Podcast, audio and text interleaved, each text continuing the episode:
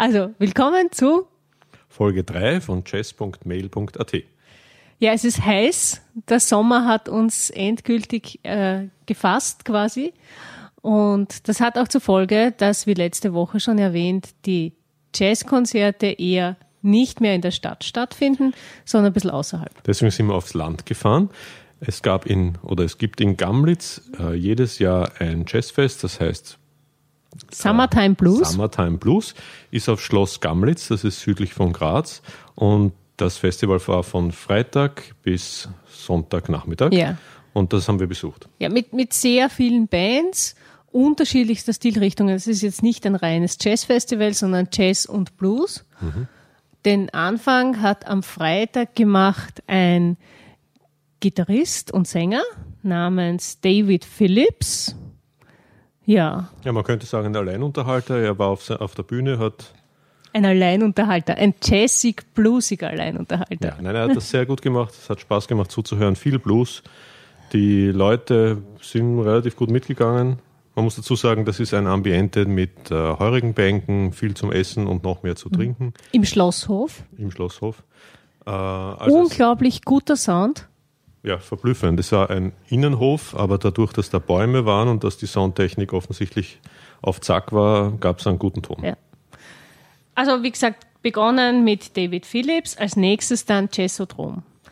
Jessodrom, eine österreichische Formation, unter anderem wieder mit unserem äh, Lieblingsbassisten, könnte man sagen, Christian Wendt, ähm, aber gegründet eigentlich von Andreas See am Saxophon, am Piano Helmer Hill, Gerd Rasdorfer an der Trompete und Alex Bohn an den Drums. Ja, Easy Listening Jazz. Ja. Sehr war, guter Easy gut, Listening ist Jazz. Auch gut angekommen, da war nichts haben nicht angeeckt mit dem gemischten Publikum. das haben nicht angeeckt bezieht sich auf spätere Bands, die dann doch ein bisschen angeeckt haben. Ja, das Publikum, was sagst du zum Publikum? Sehr gemischt, äh, sehr viele Lederhosen. Sehr viele Lederhosen, das stimmt. Trotz der Temperatur, aber teilweise auch nur Trachtenstil. Ja. Aber kurz, äh, kurze Trachtenkleidung. Ja. Aber durchaus Jazz interessiertes Publikum, relativ offen für unterschiedlichste Stile. Man hat halt gemerkt, wem was mehr gefällt. Ähnlich wie das Publikum war auch das Programm. Ja, es war sogar der Orf da, also vielleicht gibt es sogar Bilder. Ich, ich habe sie nicht gesehen. Gibt sicher Bilder. Und wir wurden öfters darauf hingewiesen, dass natürlich auch äh, Summertime Blues auf Facebook gibt. Also liken, ja, war immer die Aussage. Bitte liken. Ja, nach Cesodrom war dann Jimmy Barbiani und Band laut dem Programm waren die schon vor zwei Jahren dort und die haben, wie, wie kann man das nennen? Rock, Rock, Pop, Blues gespielt, also ein bisschen härter. Mhm. War das der mit der verzerrten Gitarre? Das fällt mir nicht auf, nachdem ich nicht Gitarre spiele. Kann mich nicht erinnern. also es war härter, es war nicht so jazzig, ähm, aber fürs Publikum war es genau das, was sie erwartet haben. Offensichtlich haben sie die Band ja schon gekannt. Und zum Abschluss am Freitag ist dann die Boring Blues Band aufgetreten. Die Boring Blues Band ist die Band des Veranstalters, könnte man sagen, man oder Festivalgründers. Die, Hausband. Die Hausband, ja. Der Festivalgründer heißt Bernhard Slavicek und der tritt offensichtlich auch jedes Mal mit seiner Band bei diesem Festival auf. Das war der Freitag. Was wir schon mehrfach erwähnt haben, war, ist, dass es glühend heiß war. Also richtig heiß. Und nicht nur fürs Publikum. Ja, es war eine Bühne, die so klassisch mit schwarzem äh, Zeltstoff eingedeckt ist, also mhm. auf, auf, drei Seiten. Und, oder vier eigentlich, äh, Decke und hintere und seitliche Wände. Und es war so heiß auf der Bühne, dass man den Musikern so richtig beim Schwitzen hat zuschauen können. Was am Freitag und am Samstag nicht so sehr ein Problem war, weil ja die Konzerte eigentlich erst am Abend beziehungsweise genau. dann schon nach Sonnenuntergang war, aber am Sonntag zu einem echten Problem geworden ist, weil ja. es war dann am Nachmittag, das heißt die ersten Konzerte waren dann um 13 drei, Uhr. Äh, 13 Uhr, ja. ja. Das heißt, also die Sonne hat noch komplett auf diesen Backofen, genannt ja. Bühne, äh, runtergescheint und dort eingeheizt. Ja. Aber bleiben wir mal beim Samstag. Also Samstag. Freitag, ähm, die Bands, die wir schon erwähnt haben. Samstag hat wieder begonnen mit einem Gitarristen, der Sänger und Gitarrist. Mhm. Diesmal ähm, hat er auch perkussiv gespielt. Mhm. Also ich, ich habe es nicht genau gesehen, aber er hat auf irgendwas drauf gestampft und so Schlagzeug gemacht. Ja. Und er hatte sogar beim letzten Stück dann einen äh, quasi einen Partner auf der Bühne, der Gitarren-Solo drüber gespielt hat. Ja. Der, sein Name ist Dan Hannaford. War Aus, Sehr, sehr guter Blues, finde ich. Ja, hat mir war- fast besser gefallen, dir ja nicht so, oder? mir nicht so, aber das liegt eher an der Kombination Gitarre und Stimme und zwei Tage hintereinander ist das dann für mich ein bisschen wenig. Also jeweils als Opener eine Ja. One-Man-Show. Ja, der ähm, Dan Hannaford aus Australien wurde auch mehrfach erwähnt, dass er aus Down Under ist und das erste Mal in Österreich ist Und seine CDs verkaufen. und seine natürlich. CDs verkaufen will. Ja, danach äh, eine Band, die wir schon erwähnt haben, Susanna Savov, die wir ja schon am Summer Stage gesehen haben. Auch wieder hervorragend in der gleichen Besetzung. Susanna Savov, Christian hat, Wendt hat auch in die Bass. Stimmung gut gepasst, weil Ja. es war ja fürs Ja. Publikum genau das Richtige, für die Uhrzeit, für die Stimmung, alles Ja, passend. Jörg Haberl am Schlagzeug, nur der Vollständigkeit halber. Danach ein, ein Wiener Unikum, könnte man sagen, die Wiener Tschuschenkapelle. Dazu muss man noch sagen, dass äh, Slavko Ninic, der, der Gründer und Bandleader der Tschuschenkapelle, am zweiten Tag auch durchs Programm geführt hat. Und ja, mit, mit einem Ethno, Pop, Jazz, Folk Mischung. Ja, also die Tschuschenkapelle macht offensichtlich ein Crossover. Viele slawische Einflüsse, aber auch griechische Einflüsse und ja, ab- aber grundsätzlich kann man sagen, sie sind von der Rhythmik oft slawisch. Das Ja. heißt, äh, sehr komplizierte Rhythmen teilweise. Äh, Instrumentierung ist, soweit ich weiß, Ziehharmonika, was ist noch, äh, Gitarre, Ja, also da steht Vocals, Gitarre, Akkordeon, dann unterschiedliche Blasinstrumente, die nur im slawischen Raum verbreitet sind. Aus Bulgarien, glaube ich, war das eine, diese eine Flötenart, Das war auf der eine er gespielt Flöte, die er schief gespielt hat. Ich habe nicht genau erkannt, was es ist. ja. Aber Und nicht quer, nur schief. Äh, Sie war nicht quer, nur schief, genau. Und eine Perkussionistin oder Schlagzeugerin, die ich hervorragend fand, die das Ganze richtig vorangetrieben hat. Und ein Bassist, ja, also Slavko Ninic an den Vocals und an der Gitarre, das ist wie gesagt der Bandleader und Gründer. Mitke Sarlanchiev, Akkordeon, Hidan Mahmudov, die Blasinstrumente, Maria Petrova, Percussions und Jovan Dorbica am Bass. Ja, wenn man Tschuschenkapelle mag, ist das super. Ja, wenn man, ja, es ist halt äh, auch von der Sprache her slawisch Ja. äh, und Aber man, man, muss wird, die Rhythmen ja. mögen, ja, oder eben nicht. man wird Es immer ist nicht ganz mein Fall, aber es, man bekommt das, was Ja. sie versprechen. Man wird immer informiert, worum es geht in dem Lied. Manchmal ist bei diesen slawischen Klängen nicht klar, wenn sie traurig klingen, ob der Text auch traurig ist oder umgekehrt. Also deshalb ist es ganz gut, dass er vorher immer die Geschichte erzählt. Ja, als vierte Band an diesem Abend, und da war es dann wirklich schon Abend und eher dunkel und auch ein bisschen kühler, Kompost 3. Das war mein Favorite von dem ganzen Wochenende. Kompost 3 besteht aus vier Mann eigentlich. Ja, ist eine Band, die im dritten Wiener Gemeindebezirk gegründet wurde in einer WG und deshalb heißen sie Kompost 3. Sie wurde vom Moderator auch gefragt, die Band oder ein Vertreter der Band wurde gefragt, was denn das für ein Stil sei und so. Das wurde alles nicht beantwortet. Ja, weil das kann das man muss auch man nicht sich, nein, beantworten. man muss das sich anhören und äh, sie sind auch, auch mit gutem Willen schwierig in eine Schublade zu zwängen. Genau. Die Band besteht aus Martin Eberle, der spielt ja eine Trompete, eine eigenartig umgebaute Trompetenposaune oder Mini-Posaune, das haben wir nicht so genau herausgefunden, und ein Flügelhorn. Mit dieser Mini-Posaune kriegt er so ziehende Töne zustande, die, Teilweise die man auch sonst nicht verfremdet mit Loopern und, Ja. und Delays und Distortion, also ganz, ganz schräge Klänge. Ja, Benny Omerzell am Keyboard und Synt, Manu Meyer am Bass, Sehr hervorragend. gut. Und ja, jetzt dein Und Lukas Favorite, König. auch genannt König Lukas I. Ja. Am er Schlagzeug. ist der Schlagzeuger der Band und ist, zumindest wenn er seine eigenen Sachen spielt, und diese Formation gehört da sicher dazu, unverkennbar. Er hat Ja. einen ganz eigenen Stil am Schlagzeug. Es ist sehr kraftvoll, es ist sehr abwechslungsreich Mhm. und teilweise so versetzt, dass es einen ganz eigenen Rhythmus macht, bei dem man mit muss, könnte man Ja, sagen. also es wurde viel getanzt. Aber, wie vorhin schon erwähnt, die Band hat auch das Publikum in zwei Teile gespalten. Genau, und zwar das vorne bei der Bühne, das ausgiebig getanzt und gefeiert hat und Leuten im hinteren Teil des Hofs, die, das habe ich nicht so gehört, Ja. weil ich mehr vorn war. Aufhören geschrien haben. Nach Ja. dem ersten Stück. Aber das habe ich zum Glück nicht gehört. weil die hätten ruhig noch äh, zwei, drei, vier oder eine Ja. Stunde länger spielen können. Ja, sie haben nur vier Stücke, glaube ich, gespielt oder fünf, aber die waren jetzt nicht nur zwei Minuten, sondern das erste Stück waren, glaube ich, schon zehn oder zwölf Minuten. Und das war auch das komplexeste Stück. Und für die Zuhörer um die Uhrzeit auf einem Festival, auf dem es heiß ist und bei dem Wein ausgeschenkt wird, vielleicht schon schwierig nachzuverfolgen. Ab dem, ab der zweiten Nummer ist dann auch für das, an, das restliche Publikum, also das nicht so begeistert war am Anfang, greifbarer geworden. Einfach weil dann mehr tanzbare Rhythmen waren. Also zumindest hat man das von hinten, wir waren eher im hinteren Bereich, weil der Sound so gut war und weil es dort kühler war.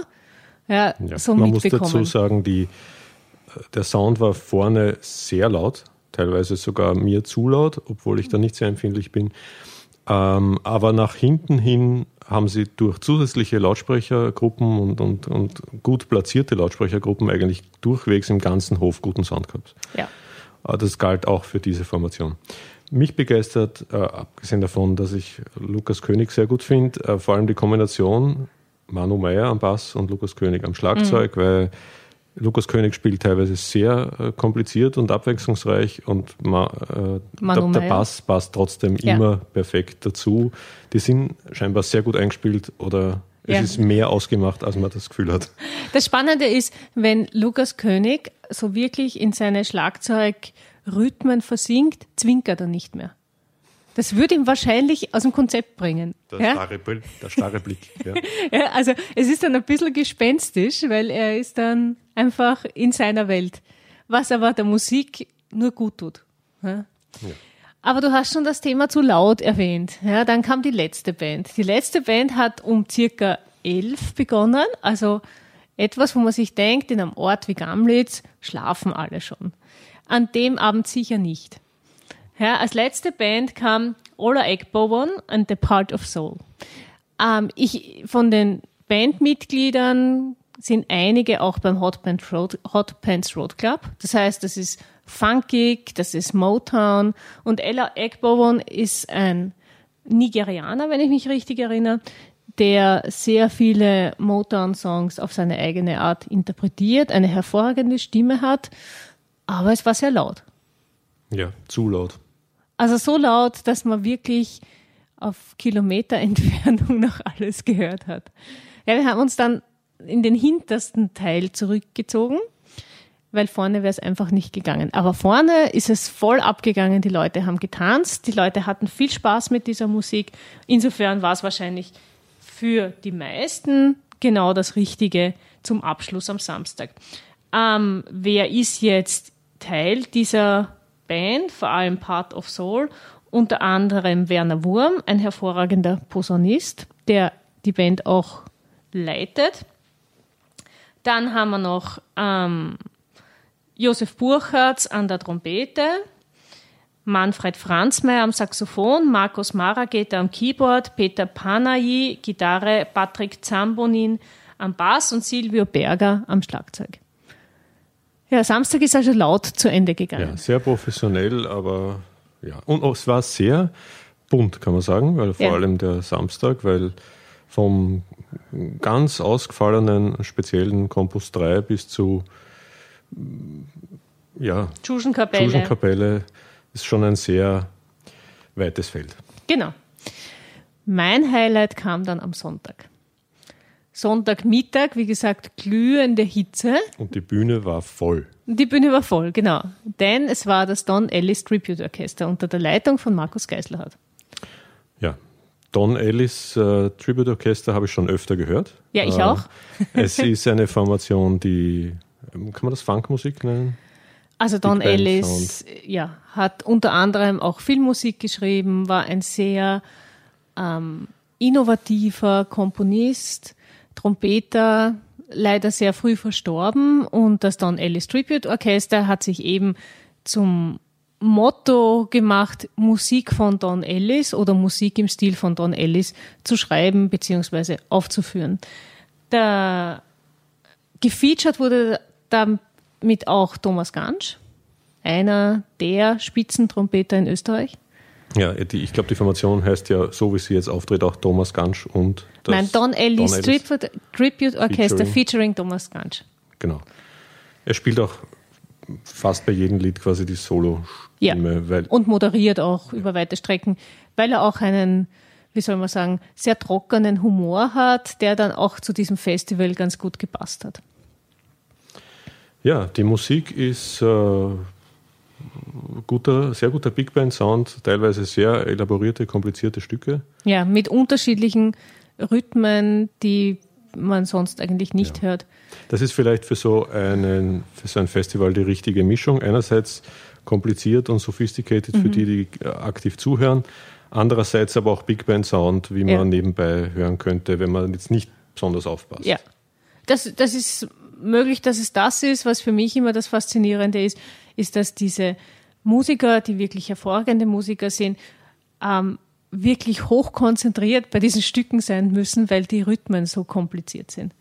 Ja. ja Vor also, allem die Zugabe dürfte eine ja. Challenge sein. Also Bulgarian Bulge die, war die Zugabe, so heißt auch die CD, die man natürlich auch kaufen und downloaden und was auch immer kann, ähm, ist irgendwie im 33 Achteltakt oder so irgendwas.